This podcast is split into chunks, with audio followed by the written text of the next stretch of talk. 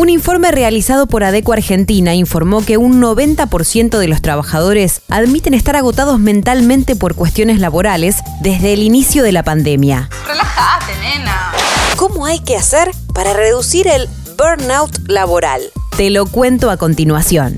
Soy Caro Yaruzzi y esto es Economía al Día, el podcast del Cronista, el medio líder en economía, finanzas y negocios de la Argentina. Seguinos en nuestro canal de Spotify y escuchanos todas las mañanas. La pandemia afectó a la salud mental de las personas en todo el mundo, más allá de su edad y género. Pero no fue solo por efecto de las medidas de aislamiento prolongadas, sino también y especialmente por la sobrecarga laboral que trajo consigo. Un informe de ADECO alertó al respecto a finales del año pasado. Según el relevamiento, las horas de trabajo habían aumentado un 14% desde 2020 y el 63% de los empleados indicaron que habían trabajado más de 40 horas a la semana en los últimos 12 meses. Como consecuencia de esta sobrecarga laboral y por la incertidumbre sobre el futuro que genera la nueva normalidad, muchas de las personas terminan agotadas mentalmente. Ahora, un nuevo informe de la consultora dejó en evidencia el agravamiento de la situación. 9 de cada 10 trabajadores sufren agotamiento laboral y un 81% afirma estar quemado desde que comenzó la pandemia. Motor quemado. Recomendaciones para evitar el estrés laboral. La mayoría de las investigaciones sobre el mercado laboral realizadas desde la irrupción del coronavirus coinciden en que el agotamiento podría ser la próxima pandemia laboral. Por ello, el estudio de ADECO efectuó algunas recomendaciones para prevenir el agotamiento laboral y ayudar a disfrutar del trabajo una vez más. Una vez más. Decir no cuando sea necesario, pero brindar opciones. No hay que aceptar nuevas propuestas cuando uno ya se encuentra estresado con el trabajo que está haciendo. Es importante poder decir no cuando realmente no podemos. Sin embargo, solo hay que poner un freno cuando estamos muy ocupados. Es ideal poder sugerir opciones para que se pueda realizar lo que se le pidió. Hay que analizar qué ocupa tu tiempo.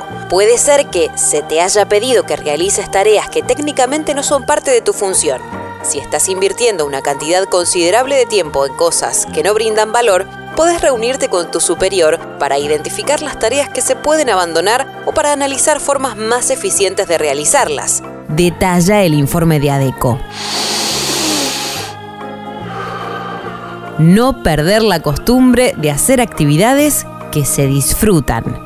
Realizando un estudio comparativo con respecto a la situación laboral en plena pandemia y antes de esta, encontraron que se dejó de lado la importancia del bienestar de los líderes. Esto puede ser un motivo que genere un mayor malestar. Por eso, no hay que dejar de interesarse en el cuidado personal, dormir, comer bien, hacer ejercicio y tomarse tiempo para familia, amigos y las actividades que se disfrutan.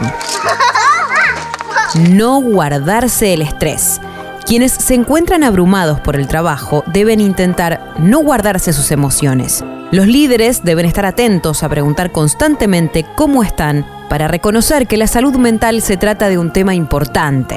Hay señales para identificar quién puede necesitar un reinicio. Cometen más errores de lo habitual o no cumplen con los plazos, por ejemplo. El área de recursos humanos puede desempeñar un papel clave al asesorar a los gerentes sobre cómo brindar apoyo.